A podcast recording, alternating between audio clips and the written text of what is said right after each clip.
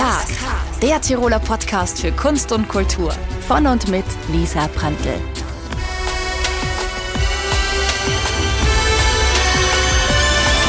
Hallo und herzlich willkommen zu einer neuen Ausgabe von Das K. Unsere heutigen Gäste sind dafür bekannt, Tonschnipsel aus dem Oberländer Regionalfernsehen in Hip-Hop-Tracks zu verwandeln. Josep, Chris Fader und Tester durchleuchten ihre Tiroler Heimat als von Seiten der Gemeinde humorvoll, aber auch durchwegs kritisch. Gerappt wird im Oberländer Dialekt. Dass sie damit weit über die vermeintlichen Verständlichkeitsgrenzen hinaus erfolgreich sein würden, kam für sie als eine Riesenüberraschung, die ihnen sogar eine Nominierung für den FM4 Award eingebracht hat. Wir treffen Rapper Josep und DJ Chris Fader und sprechen über die wichtige Rolle kritischer Kunst, das Phänomen Hip-Hop und natürlich auch über ihr neues Album Almen aus Plastik. Es hat's okay, man mir ein Mann, sich Zeit. Mir sei da, wenn man ins Bauch, mein Herz ist jetzt gescheit. Ich wie Olli, auf das kann man sich verlassen. Wir sind umgeben von Flaschen. Longschuhe drin im Geschäft, Hand zusammen, bitte nicht, spiel ich das Spiel, aber langsam gewinn ich dich, du gegen mich, ich will Kratz gegen Maus, krieg mich Schauder in die Augen, ein Kratz ist ein Aus. Schau, wie er wieder durch Wald und Wiese straft, ein Riesenschwarf, Maul und dort ein Riesengras. Jetzt müssen wir schauen, dass mal so wert wie mehr, bei uns ist da kein Platz für den, der gehört heute her. Der, der Wolf, ja, also die Lösung ist eine wolffreie Zone. Wolf, wolffreie Zone. Sind Sie auch Freundinnen, nicht nur Schwägerinnen? Wir sind gut, gut. Wir schaffen es quasi gut. Man braucht einander. Ich, ich brauche sie, sie braucht mich. Man, man, man braucht einander. Herzlich willkommen, vielen Dank, Chris Fader. Hi. Josep. Hallo. Von Seiten der Gemeinde. Wir freuen uns voll, dass ihr Zeit habt für das K. Wie geht's eigentlich denn heute? Alles bestens, danke. Ich habe einen spannenden Tag ohne viel Stress hinter mir. Chris Fader als Producer und DJ fängt dein Tag wahrscheinlich später an. Na, das nicht unbedingt. Ähm, ich versuche schon ganz normal aufzustehen und mache halt dann, was es zum Tun gibt so für mich. Ich kann es mal halt selber einteilen. Das ist wahrscheinlich der Unterschied Ja. zum Josep jetzt zum Beispiel. Josep, du bist ja hergefahren, extra für uns. Wir treffen Extra. uns in Innsbruck. Extra in die große. Stadt, genau. Ähm, ja, also ich hackel noch nebenbei. Das ist mit Mundart-Rap nicht so einfach wie mit DJing, über die Runden zu kommen. Aber alles gut. Schöner Tag und geht, geht gut soweit, ja. Aber du hast da die Nische ja gut ausgesucht, oder? Du bist jetzt dafür der Oberländer Tiroler Mundart-Rapper. Oder ist das zu viel gesagt? Fast zu wenig gesagt. Ne? Na, keine Ahnung. Ja, hat sich so entwickelt, so die Nische ausgesucht. Habe ich mir nicht wirklich. Das hat sich so über die Jahre so ergeben. Ja, und ja, passt, passt für mich äh, die Position in dem Game, wie wir so sagen, passt, passt gut für mich so, ja. Das hat sich so entwickelt, weil du einfach gemerkt hast, so kannst du dich am besten ausdrücken. Ja, richtig. Also ich mache so also Rapmusik schon lange eigentlich, äh, eben mit Chris Fader und mit dem Tester zusammen. Äh, wir kennen uns schon lange und ja, ich habe damals auf Hochdeutsch gerappt auch und so angefangen, so wie es damals jeder gemacht hat eigentlich auch. Und ja, das hat sich im Laufe der Jahre halt dann in Richtung Mundart, Dialekt weiterentwickelt, man probiert sich aus und ja, ja, da haben wir natürlich auch unsere, unsere Nische, unser, unser, unser Ding dann sozusagen gefunden, ja, in dem Ganzen. Du bist ja auch äh, in der Landecker Region immer noch daheim. Äh, Chris Fader, du und DJ Tester, ihr wart ja jetzt sehr lange in Wien Ja, genau. zu Hause. Ist es für dich, ähm, für das Projekt von Seiten der Gemeinde auch einfach wichtig, dass du da quasi mittendrin bist in den Themen und in den Charakteren, die ihr so thematisiert? Würde ich gar nicht so sagen. Also ich bin auch nicht immer in Landeck gewesen. Ich war auch, also ich war zehn Jahre in Innsbruck zum Beispiel. Also ich habe in Innsbruck gewohnt und war dann auch ganz selten in Landeck. Das war so eine Zeit, wo wir eben alle weggezogen sind aus dem Oberland. So, also ich bin nach Innsbruck, die Jungs sind nach Wien und da hat das Projekt eigentlich erst gestartet. So. Also wir waren, wie von Seiten der Gemeinde gestartet hat, alle nicht im Oberland wohnhaft und die Frage kommt relativ häufig und wir haben eigentlich äh, so reflektierend für uns gesagt, dass es eher ähm, wahrscheinlich ein Vorteil war, dass wir eben nicht in der Region gewohnt haben damals, wenn wir das gestartet haben. So. Dass man ein bisschen den Abstand, den kritischen Abstand ein bisschen gehabt hat, ähm, aber trotzdem äh, an das Ganze nicht wirklich losgelassen hat. So. Und irgendwie haben wir uns da kritischer damit auseinandersetzen können, weil man nicht in der Region gewohnt haben, wahrscheinlich so. Also hat man die Dynamiken und die, ja, es ist ja für mich so spannend, wenn man die Songs hört und auch aus dem Dorf kommt, ich komme aus dem Unterland, nicht aus dem Oberland, aber trotzdem gibt es diese, diese Typen oder diese Geschichten und diese Themen. Und wenn man dort aufgewachsen ist, so quasi, dann tragt man eh so viel Erfahrungsschatz in sich, dass man quasi nicht Mitglied bei der Dorfmusikkapelle oder Mitglied im Gemeinderat sein muss, um das dann so aufzuschnappen. Kann man das so sagen? Ja, also auf jeden Fall. Also Fix. wenn man da aufwächst, sind so die, die Feste im Jahreskreis, die immer wieder stattfinden, äh, oder auch ja, Zeltfeste, Musik äh, und und und. Also die Charaktere, die es überall gibt in die Dörfer, die kriegt man natürlich hautnah mit und die prägen natürlich definitiv. Und wir waren alle keine Vereinsmeier, also ich war beim Fußballclub, aber da ist es um Sport gegangen und das war es eigentlich so. Sind hat uns das nicht so interessiert. Äh, uns haben dann eher die Typen interessiert, die da hingehen wahrscheinlich. Und ja, irgendwie ja. lässt dann das echt nicht los. Und klar, das ist in einem rein, ob man will oder nicht. Ja. Äh, Chris Fader fährt man da manchmal ähm, von Wien nach Hause und fühlt sich am Dorffest fast ein bisschen, als würde man Recherchearbeit machen? Ja, es ist auch nicht unbedingt so, dass, ich, dass wir viel auf Dorffeste jemals gegangen wären. Wir haben das schon hier und da mal gemacht und dann umso mehr die Bestätigung kriegt, manche Dinge bleiben immer gleich, so wie man sie kennt. Ja. Es war auf jeden Fall immer interessant, also im Sinne von, man ist jetzt eben 500 Kilometer weg, aber hat halt trotzdem, schaut mit einem Auge nur so mit und will halt auf dem, auf dem Laufenden bleiben, was daheim halt passiert. Und ja, man fährt heim, kriegt die, die, die letzten News halt erzählt von Leuten, die man dort noch kennt und ähm, was man damit dann, also in, im Endeffekt habe ich immer so das Gefühl gehabt, so, es ändert sich nicht wirklich jetzt viel.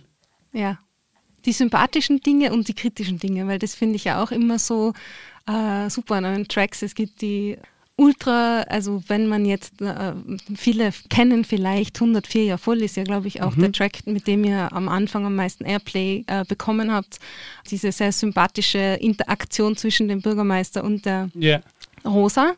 Und dann gibt es auch immer sehr kritische Tracks, äh, wo ihr mhm. einfach Themen aufgreift, die in der Region äh, wichtig sind. Und jetzt ist ja gerade das neue Album erschienen vor ein paar Monaten, Almen aus Plastik. Erstmal herzlichen Glückwunsch. Wie geht es euch denn damit? Wie ist die, wie wird es angenommen? Was bekommt ihr für Rückmeldungen und was bekommt ihr vielleicht für Rückmeldungen, mit denen ihr gar nicht gerechnet habt? Ja, vielen Dank. Ähm, ich würde sagen, unser Resümee, also es ist jetzt ungefähr zwei Monate draußen und für uns hat es soweit mal eigentlich alle äh, Hoffnungen, Erwartungen übertroffen.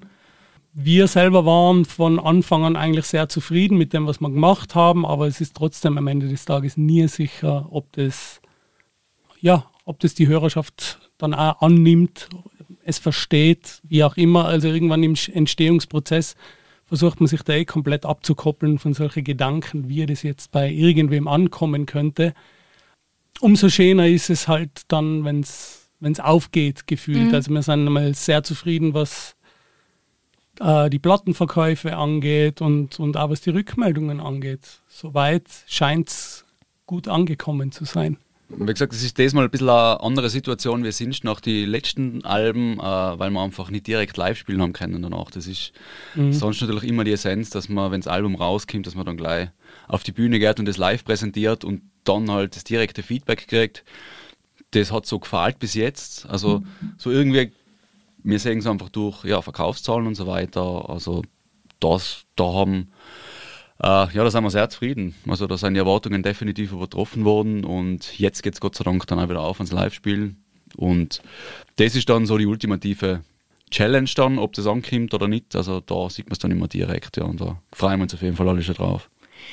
Wo ich mir zum ersten Mal das äh, ganze Album angehört habe, wo es dann draußen war, bin ich spazieren gegangen, habe mir das angehört und ich muss sagen, es war schon, also es ist ein bisschen eine Achterbahnfahrt irgendwie. Mhm. Also ihr holt einen ja wie immer sehr sympathisch ab und man kommt mal an in der, von Seiten der Gemeindewelt und dann geht es aber irgendwie auf und ab mit den Emotionen und ihr lasst zum, den Hörer ja zum Glück zum Schluss auch wieder sanft in einer schönen Vision so quasi aussteigen. Wie würdet denn ihr diese Reise, weil ihr werdet ja euch sehr viele Gedanken gemacht haben über diese Reise, wo ihr eure HörerInnen mitnehmt. Ähm, wie würdet ihr sie beschreiben? Ja, du hast es sehr gut beschrieben, so Achterbahnfahrt. Ähm, trifft es, glaube ich, relativ gut. Also wir sehen es auch so, dass das Album ein bisschen zwei Teile hat, mehr oder weniger. Es ist ja das erste Mal auf dem Album, dass man, dass es einfach einen Teil gibt, der ein bisschen düsterer, ein bisschen, ja, wie soll ich sagen, ein bisschen dreckiger, ein bisschen grausiger ist eigentlich so. Also, wo man vielleicht das Lachen ein bisschen im Hals stecken bleibt oder wo man eigentlich gar nicht lacht. Das ist mir von uns sind nicht so gewöhnt, ehrlich gesagt. Ja, das, das war am Anfang schon Thema bei uns. Ähm, wie das ankommen wird. So, weil wir das schon bewusst anders gemacht haben, das mal auch. Weil es einfach die Themen einfach auch hergeben haben, ja. Und da gehen wir immer relativ wenig Kompromisse ein, ehrlich gesagt, beim Machen vor allem so. Also wir schauen schon, dass ins das einfach taugt, auch die Vision so, dass es irgendwie einen roten Faden durch hat, so, das ist für uns wichtig. Wie es dann im Endeffekt ankommt, können wir eh nicht beeinflussen, aber wir schauen da schon drauf, dass, dass wir damit zufrieden sein und ja, wir kriegen ähnliche Rückmeldungen, wie du es gerade gesagt hast. Also Achterbahnfahrt. Also man weiß nicht ganz genau, wenn man es anhocht und wenn man dann in der Mitte landet beim Album, was das jetzt soll vielleicht oder wie geht es weiter. Also meine Empfehlung ist auf jeden Fall für alle Zuhörenden äh, nicht schaffeln, äh, von Anfang bis Ende genau. hören. Das fände ich gut, weil man äh, wirklich immer wieder, also wie du sagst, das Lachen bleibt einem im Hals stecken. Ich habe manchmal das Gefühl, es ist natürlich immer Satire bei euch, aber ma bei manchen Songs, wie zum Beispiel Killerpfeife, da geht es ja um einen ähm, Barmitarbeiter am Anfang der Corona-Pandemie, der so ein bisschen als der Superspreader bekannt geworden ist und man hat das Gefühl, ihr erzählt mir die Geschichte Geschichte ohne Satire. Es war einfach so, also zumindest das, was man hört. Wie, wie seid ihr damit umgegangen oder ist diese Wahrnehmung auch bei euch so? Ja, also das, wie gesagt, das ist schon die Intention so für die Tracks eigentlich so. Also so soll gute Fun äh, Satire eigentlich funktionieren, so, dass man nicht genau weiß, stimmt das jetzt, stimmt das nicht, ist es erfunden, kann eigentlich wahr sein so. Ähm, ist ein großes Kompliment, wenn du das so sagst, dass du das so aushörst.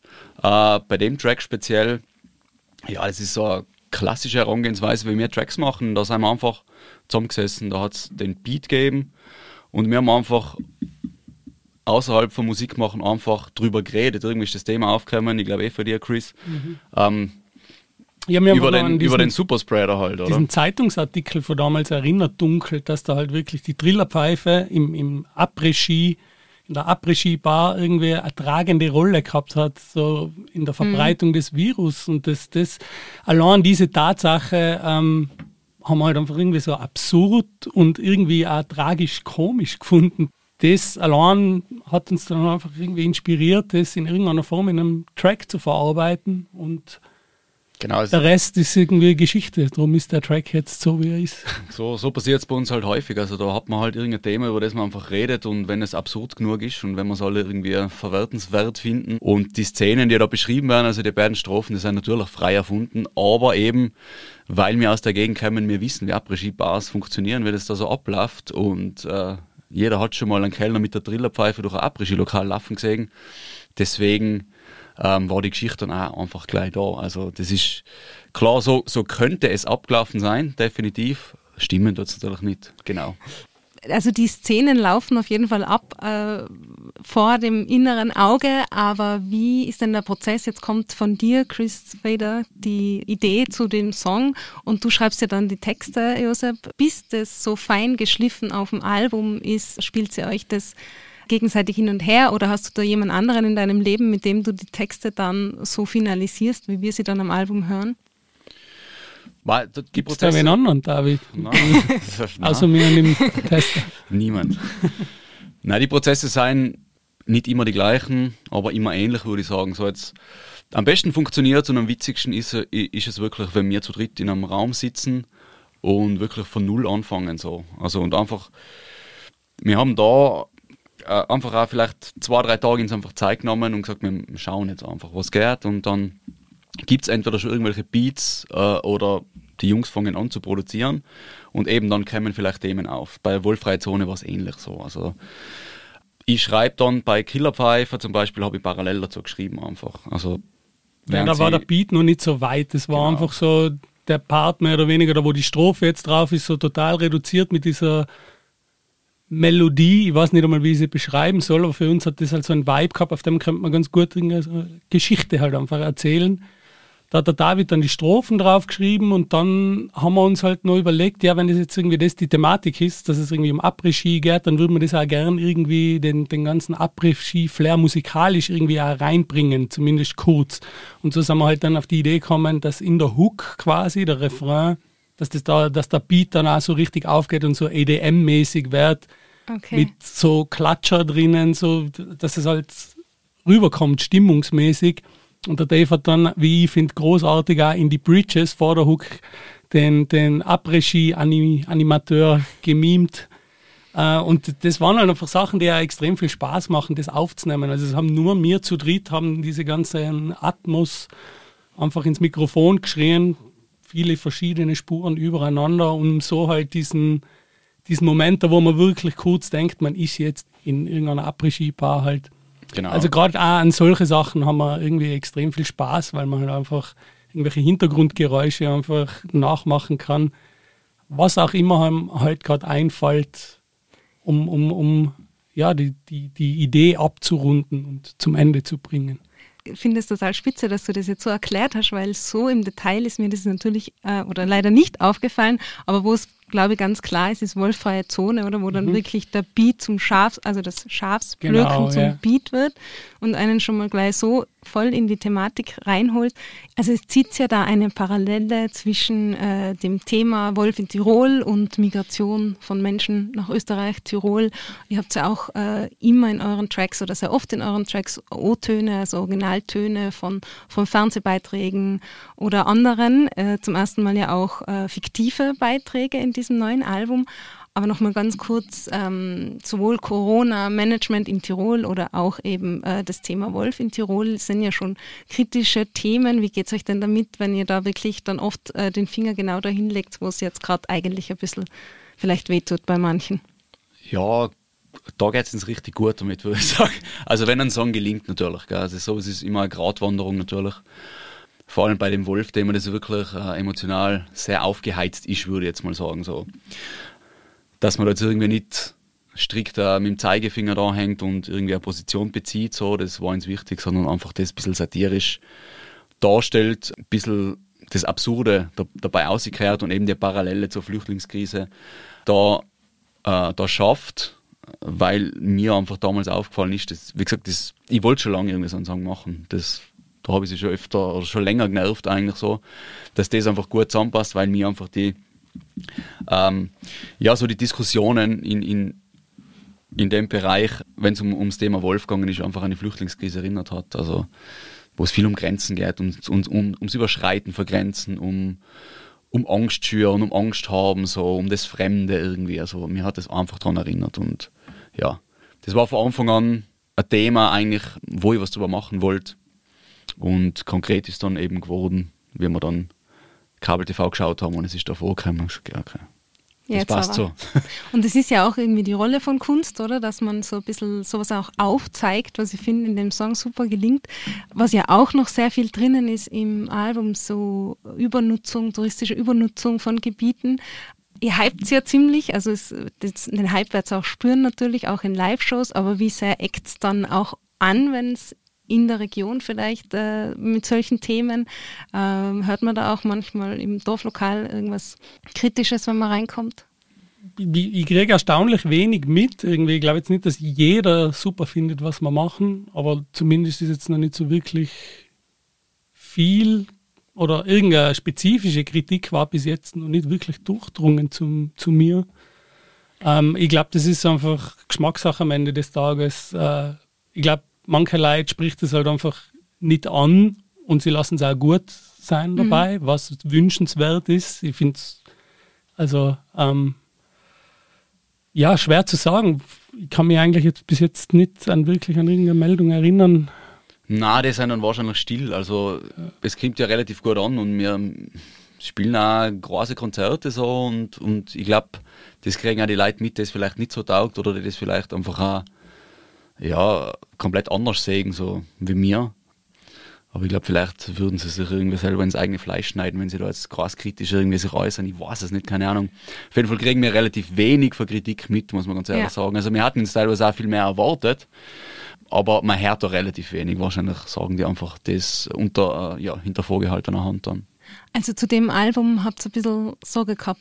Durchaus. Ich finde definitiv, dass es das erste Mal ein paar Nummern gibt, die halt einfach richtig böse sein so. Und das war definitiv unsere Intention, einfach nochmal eine Spur härter zu werden, halt einfach so und, und einfach auch in, in, in ja, das ist fast schon, also für mich ist der Anna-Track ein guter, gutes Beispiel, weil das ist fast schon ekelhaft irgendwie. Und das war für mich auch das erste Mal, dass man so einen Track macht, da wo man irgendwie sowas wie Ekel in einem Hörer hervorrufen will, fast schon.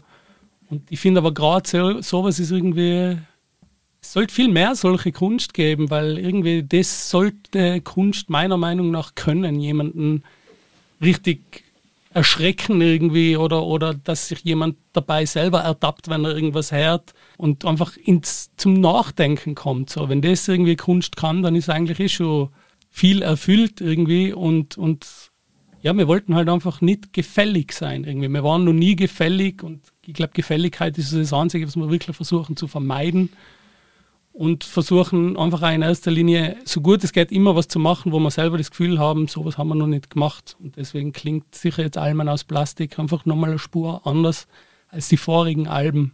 Und um die, auf die äh, ursprüngliche Frage zurückzukommen, ich habe auf jeden Fall bei ein paar Nummern gedacht, so, das könnte, das könnten manche Leute falsch verstehen oder ich weiß nicht einmal, ob man irgendwas falsch verstehen kann. Man kann es eh verstehen, wie man will.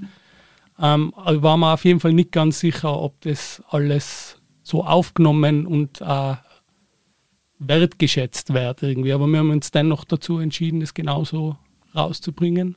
Und sind jetzt umso glücklicher, wenn man zum Beispiel von Leuten wie dir hört, dass es voll und ganz ankommen ist, so wie wir uns das gedacht haben.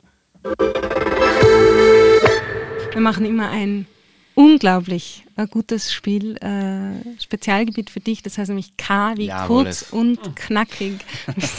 Äh, Der Meister des Ks. Es ist ein Wordrap, also ihr kennt euch mit Rap eh aus. Wolf oder Schafspelz? Wolf im Schafspelz. Funpark oder Schirmbar? Funpark. Sitzkreis oder Battle Rap? Battle Rap. Bushido oder Dr. Dre? Dr. Dre. Wu-Tang Clan oder Beastie Boys? Beastie Boys.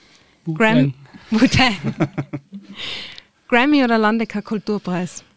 Äh, zuerst den Grammy, dann Landecker Kulturpreis. Grüntee oder Jagertee? Grüntee.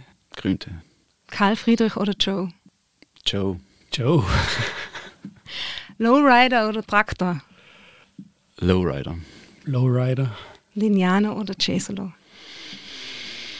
J-Solo. Lignano.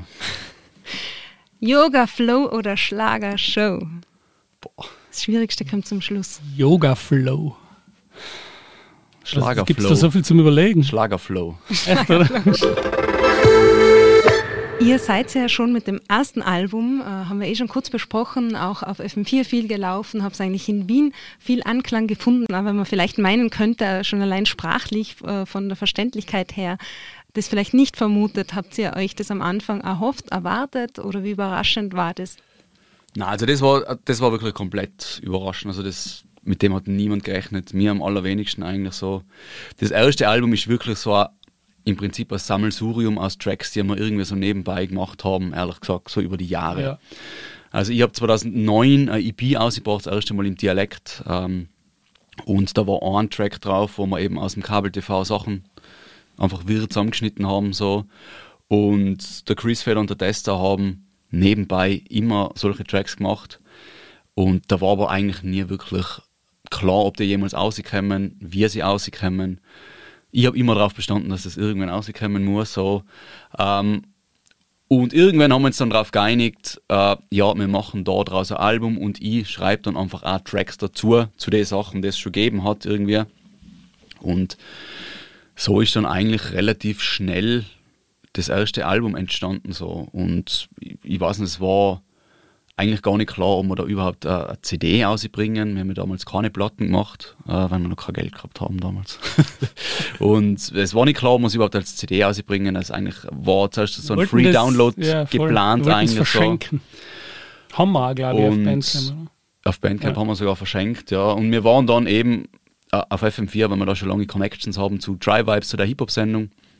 Da haben wir das einfach kurz vorgestellt und das ist dann relativ schnell in der Musikredaktion, äh, hat es die Runde gemacht so und ja, es ist dann eigentlich Schlag auf Schlag gegangen. Also wir waren dann auch auf der FM4 Sound Selection drauf, die hat es damals noch gegeben. Das ist so wie, wie so die Ö3 Top Hits Doppel-CD immer so, das hat es halt damals noch gegeben. Live FM4 halt, ne? Nur auf FM4, da waren wir drauf und äh, im Oxamusi zum Beispiel, so der erste Track, der ist einfach ja, wahrscheinlich ein halbes Jahr auf und ab gelaufen auf FM4 und wir waren da in die Charts dann auf einmal und äh, dreiviertel Jahr später waren wir für einen Amadeus Award nominiert und ja, das ist alles zack, zack gegangen und für uns komplett überraschend gewesen damals. Ja. Und das war natürlich auch der Grundstein, dass wir dann gesagt haben, wir machen auf jeden Fall weiter mit dem Projekt. So eigentlich der Plan war gewesen, wir bringen es einmal aus und ja, Punkt.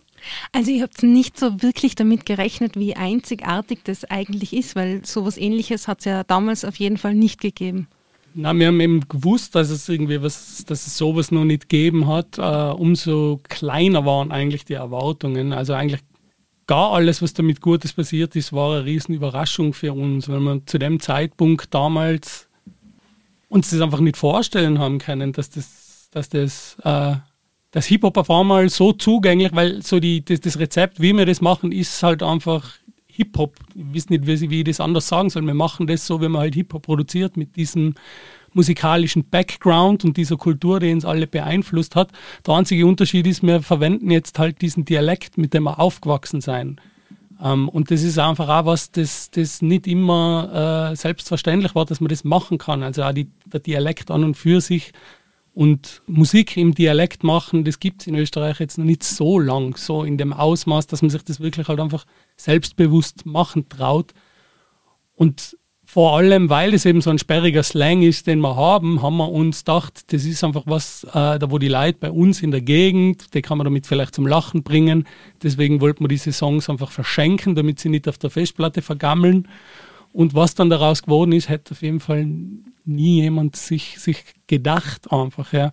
Und weil es dann wahrscheinlich eben was Einzigartiges war, ist es einfach auch über die Tiroler Landesgrenze hinaus ein bisschen verbreitet worden, weil das für, für, für Leute mit einem anderen Dialekt auch was war, das sie so noch nicht gehört haben halt einfach. Also es hat halt einfach damals funktioniert, dass was Einzigartiges auch als solches erkannt wird, aber klar war das, war das kaum für uns. Ich finde zwei Aspekte voll spannend. Also zum einen, eh, wie ihr sagt, das äh, Dialektthema ist was ganz Einzigartiges, aber auch äh, das Hip-Hop-Thema irgendwie, oder? Weil mhm. du sagst selber, ähm, dass eine Hip-Hop-Formation jetzt so einen Erfolg hat und ich finde es so spannend, weil jetzt war ja gerade ähm, Super Bowl heuer ähm, mit den mhm. ganzen Hip-Hop-Acts und irgendwie ist ja total viel Hip-Hop präsent und irgendwie auch in der Popmusik oder mhm. auch in Elemente, du bist der Experte. Absolut. Ja. Und irgendwie ist es aber doch nicht so präsent. Also wie erklärst du dir das Phänomen Hip-Hop?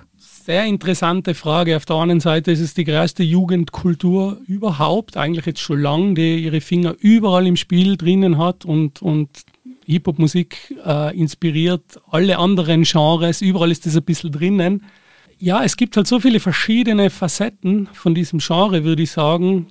Das ist nicht greifbar mehr, dieser Begriff. So in den 90er war das noch viel eher klar, was man sich erwarten kann, so von der Soundästhetik her, wenn man hört, ja, das ist Hip-Hop. Äh, heutzutage hat es halt so viele Ästhetiken und Styles und Richtungen, in die das gehen kann, dass halt, wenn man es diesbezüglich unterscheidet, finde ich schon, ist unser Sound einfach auch noch ein bisschen anders einfach so. Also ich finde jetzt nicht, dass wir uns groß an den Zeitgeist irgendwie anbiedern. Also wir sind beeinflusst vom Zeitgeist, nehmen jetzt da ein bisschen was, da ein bisschen was. Aber generell versuchen wir nicht irgendwie bewusst irgendwie in irgendeine zeitgeistige Richtung zu gehen, äh, was, womit man sich eigentlich nochmal schwerer macht, als es eigentlich ähm, eh schon ist. Ich habe kürzlich, weil du sagst Zeitgeist, mhm. ähm, du bist ja, glaube ich, immer noch amtierender Beat-Juggling Meister oder so? Weil ich glaube, jetzt gibt es das nicht mehr. Es ja, der Tester und ich, wir waren beide ähm, aktive Battle-DJs, so nennt man das. Also wir haben uns mit Turntables gegen andere gemessen in Okay. die Jahre 2003 bis 2006, ja genau. Und da sind danach dann schon andere noch gekommen. Also es ist nicht so, dass wir das Aber man muss sagen, wenn man, so wie ich, äh, jetzt anfängt, sich mit Scratchen zu beschäftigen, weil man sich für ein Interview vorbereitet, dann kommt man zu dem großen österreichischen Radiosender. Zu, beim Erklärvideo zum Ah, Scratchen sieht man dich, wie du erklärst, äh, Baby Scratches oder wie das alles funktioniert. ja. Ist das eine, ein musikalisches Handwerk, das irgendwie abgeschwungen ist und jetzt wiederkommt? Oder wie schätzt du das ein? Weil jetzt, glaube ich, werden ja oft Beats eher elektronisch programmiert. Genau, wir machen das auch so, ja. Also wir produzieren unsere Beats so wie die, wie eigentlich jeder heutzutage mit dem Computer, ja, weil sich da technisch einfach auch einiges getan hat in der Zwischenzeit. Ähm, ja, Turntablism, das ist irgendwie ein schwieriges Thema. Ähm, weiß da gar nicht, wo ich anfangen soll. Es ist immer eine Nische gewesen, würde ich behaupten. So, also vor allem jetzt Scratch, Scratching, also die Kunst halt einfach mit der Manipulation von Schallplatten irgendwie rhythmische Geräusche zu machen. Ähm, das ist jetzt nie irgendwas, das extrem viele Leute gemacht haben. Warum genau, weiß ich nicht. Es ist zum einen vielleicht auch nichts, was irgendwie sehr schnell geht. Das ist nichts, was man sich sehr schnell aneignen kann. Da muss man schon ein bisschen Geduld haben und, und sich ein paar Jahre damit beschäftigen, dass das irgendwie nach was klingt, sage ich jetzt mal. Ähm, und ich würde jetzt nicht sagen, dass das jemals wirklich zurückgekommen ist. Es existiert halt einfach diese Kunstform seit langer Zeit und entwickelt sich im Untergrund auch ständig weiter. Und wenn man sich dafür interessiert, gibt es extrem viel Musik, die man sich anhören kann, Battles, auch Scratch-Battles nach wie vor, da wo sich auf dem technischen Niveau halt gemessen wird. Aber das ist nichts, das irgendwie wirklich zugänglich ist für eine große Hörerschaft. Also und in Österreich war diese Szene immer schon sehr klein. Wie war das bei dir? Du hast das ja auch als Jugendlicher angefangen. Da war es auch schon, da war es, würde ich sagen, hat es in Österreich noch eine größere Szene dafür gegeben. Das war insgesamt eine Zeit, da wo Hip-Hop in Österreich, es ist so schwierig, ich würde nicht sagen, es war größer, wahrscheinlich Herren mehr Leute heutzutage Hip-Hop als damals. Es hat halt damals eine Szene gegeben. So. Ja, es war eine Zeit- Heute ist Szene. halt Popmusik. Ja. Damals hat man halt, es- größer war sie natürlich nicht, aber also man hat jeden kennt, aber es war einfach viel Aktive waren dabei. Die Szene hat aus Aktiven bestanden. Also jeder, der irgendwie auf Konzerte war, war Rapper, war DJ, Mhm. hat äh, gesprüht irgendwie so. Also jeder hat irgendwas gemacht. Also das war damals Okay. so vielleicht, ja. es war für mich einfach klar, und das ist eigentlich bis zum heutigen Tag nur so, ich habe einfach aus irgendeinem Grund mich extrem in diese Kunstform verliebt und mache das in erster Linie für mich. So war das damals schon. Und ich habe dann halt einfach den Tester als Gleichgesinnten gefunden damals. Und der hat es auch schon so gemacht. Und da war halt klar, wir machen das für uns und, und, und, und versuchen einfach uns mit Leuten zu connecten, die auch das einfach gern machen. Und so hat sich das halt einfach weiterentwickelt, dass man halt in Wien die gleichgesinnten Scratch-Nerds halt irgendwie kennenlernt und sich mit denen austauscht. Und man geht halt dann dahin, wo es einen hinzieht. Und bei uns war das halt einfach so die Hip-Hop-Szene und, und, und alles, was irgendwie damit verbunden war. Und wir, waren, wir sind da in Innsbruck auch schon sehr gut sozialisiert worden mit der Kultur, aber irgendwann, nachdem wir die Schule fertig gehabt haben, war für mich und den Tester einfach klar, wir wollen da noch mehr, wir wollen eine in diese ganze Szene, die es in Österreich halt gibt. Und für uns war Wien eh schon ein weiter Weg irgendwie so. Und, und, und wir haben dann echt 15 Jahre lang in dieser Stadt einen riesen Spaß gehabt, weil es einfach eine Riesenszene, Riesenmusikszene gibt. Und ja, aber Turntablism sollte eigentlich so die Nische bleiben jetzt bis, bis ich sehe es, wie gesagt, immer noch sehr als, als Nische. Würde mich aber über jeden freuen, der anfängt. Also ich bin auch sofort dabei, jemandem irgendwas beizubringen, wenn wer Fragen hat. Slidet Cool. in die DMs. Aber ihr habt euch ja wirklich an einem T-Shirt, ihr habt ja alle Interviews gelesen, an einem T-Shirt erkannt beim Turnunterricht in der Hack. Wahnsinn, wie du recherchiert hast, ja. Der Tester und die, das ist, war damals Und so. dann alle Ersparnisse in den ersten Turntable. Ja, ziemlich. Ich bin definitiv dann, äh, habe einen Ferialjob gemacht im Sommer zwischen der zweiten und dritten Klasse, Hack, glaube ich.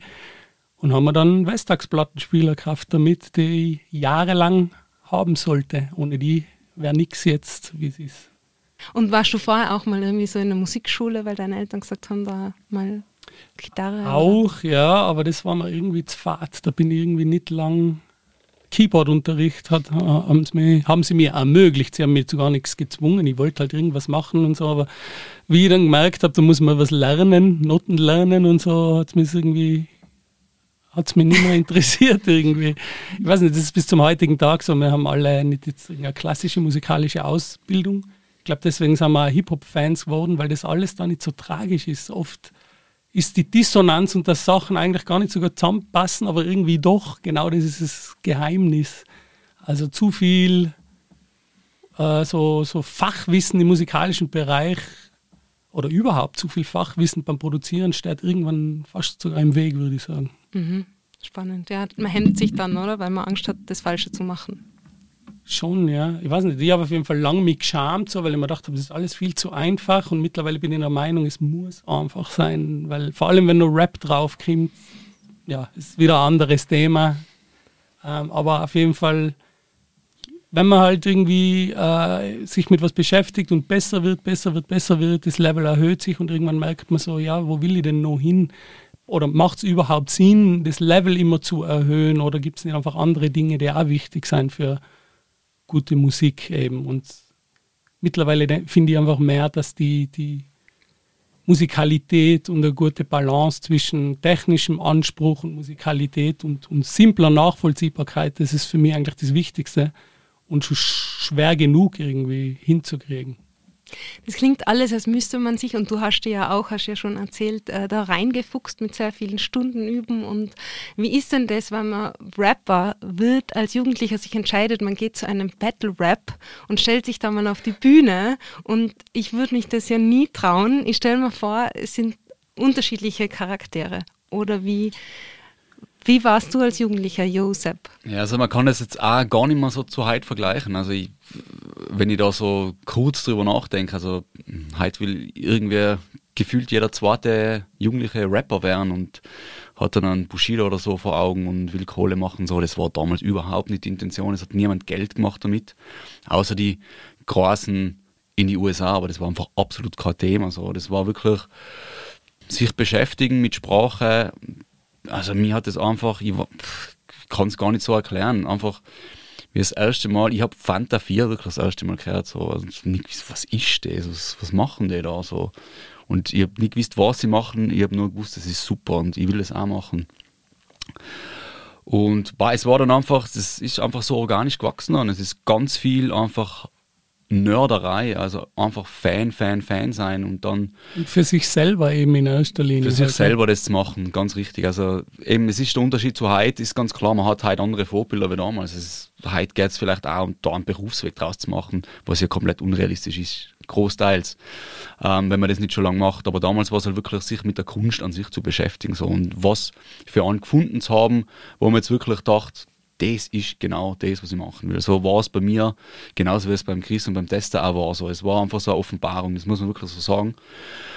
Ja, dann ist halt, fängt es halt an mit alles nachrappen, was man halt irgendwie daheim hat. Und es ist damals halt auch, keine Ahnung, es sind halt pro Jahr zwei, drei interessante CDs rausgekommen. So nicht wie heute, jeden Freitag 50. Und der hat man dann, das war wie eine Bibel und das hat man dann auswendig kennen, natürlich nach einer Woche mitgrabt. Äh, und dann ja irgendwann probiert einfach Freestylen so. Also man gewusst, es gibt den Freestyle-Rap, wow, das ist ja irre und einfach probiert. Im Zimmer daheim, allein, von niemand. Und dann schon den Drive zu haben, irgendwie, ja, äh, ich möchte da gut werden, so. Oder bei mir war es dann auch so, es waren dann noch zwei andere irgendwann, die lernen auch kennen, die sind dann auch daran interessiert und dann macht man das gemeinsam. Und ja, ich habe halt immer gemerkt, ich bin einfach besser als alle anderen. So. Irgendwann merkt man das einfach so für sich, ja. Und ich bin sonst überhaupt kein, also privat eher, ja, würde ich jetzt nicht sagen, dass ich mich im Vordergrund dränge überall und gern irgendwo, also ich weiß noch als Kinder so, wenn wir in der Kirche was lesen, hat man sich immer druckt, so, das wollte ich überhaupt nie und Referat war ich nervös, das habe ich nie wollen. Aber wenn das erste Mal gegangen ist, auf die Bühne zu gehen, und es ist bei mir bis heute so, komischerweise, ich kenne kein Lampenfieber zum Beispiel. Ich kann einfach tausend Leute auf die Bühne stehen und ich habe Freude auch davor. Also ich habe schon ein Kribbeln im Bauch, aber das ist nie, dass ich jetzt irgendwie Schiss hat zu versagen. So. Das habe ich nie gehabt. Und das ist vielleicht auch der Grund gewesen, wo ich, wo ich das erste Mal so gespürt habe, wo ich mir gedacht habe, das ist das irgendwie, das kann ich. Ähm, ich krieg da, ja, ich krieg da irgendwie eine, eine Resonanz zurück, die Leute taugt das, was ich mache. Ich krieg da irgendwie Anerkennung, so, und so fängt das halt langsam, langsam an. Und natürlich beschäftigt man sich dann immer mehr mit der ganzen Thematik, wie schreibt man denn eigentlich einen Song? Wie gliedert man eine Rapstrophe? Was, was, was heißt es, 16 Zeilen zu schreiben? Äh, ah, okay, ich muss das in Wo macht man eine Pause? Wo macht man Pause? Das ist ein langer Lernprozess. So. Ja, und muss ich überall Double Time rappen und sagen, was ich alles kann. So. Und beschäftigt sich mit Technik natürlich, mit verschiedensten Elementen im Rap, mit Double Time, mit was es dann halt alles gibt und was dann halt alles aufkommt. Man macht es nach und probiert es selber für sich.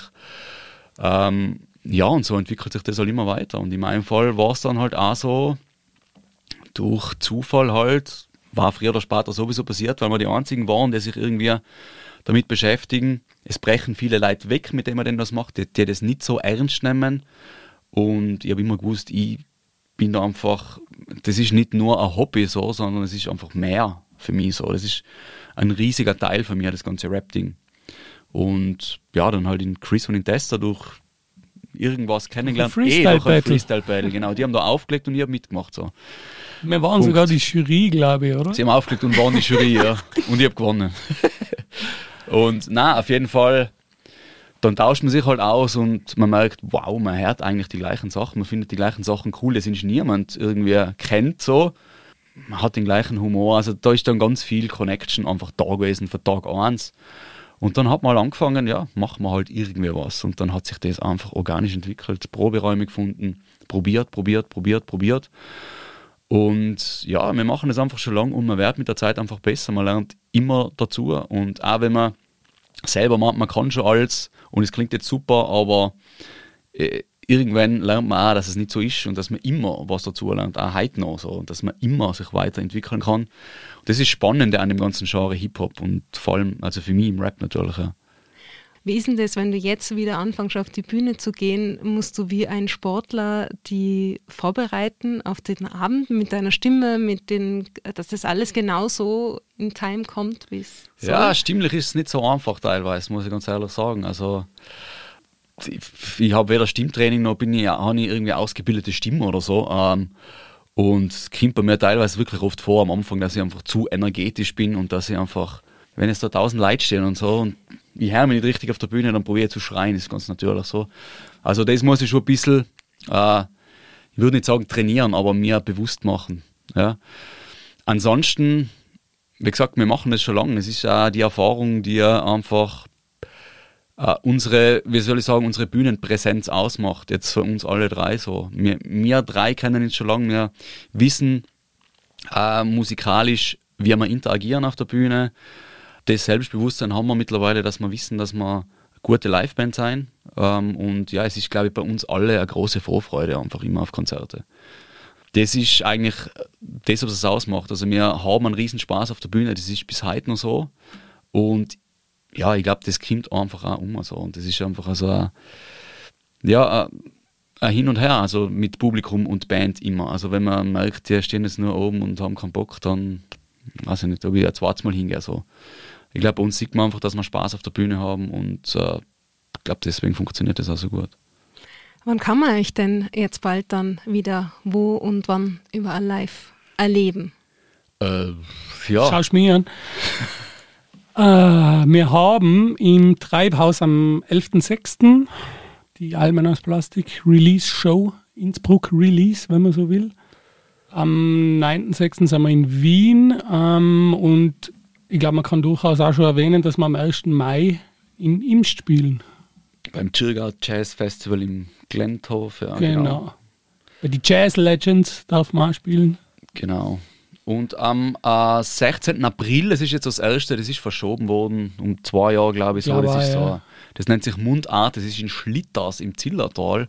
Das ist eine ganz coole Festhalle da rein. Und das ist das erste, glaube ich, das jetzt wieder stattfindet, ja.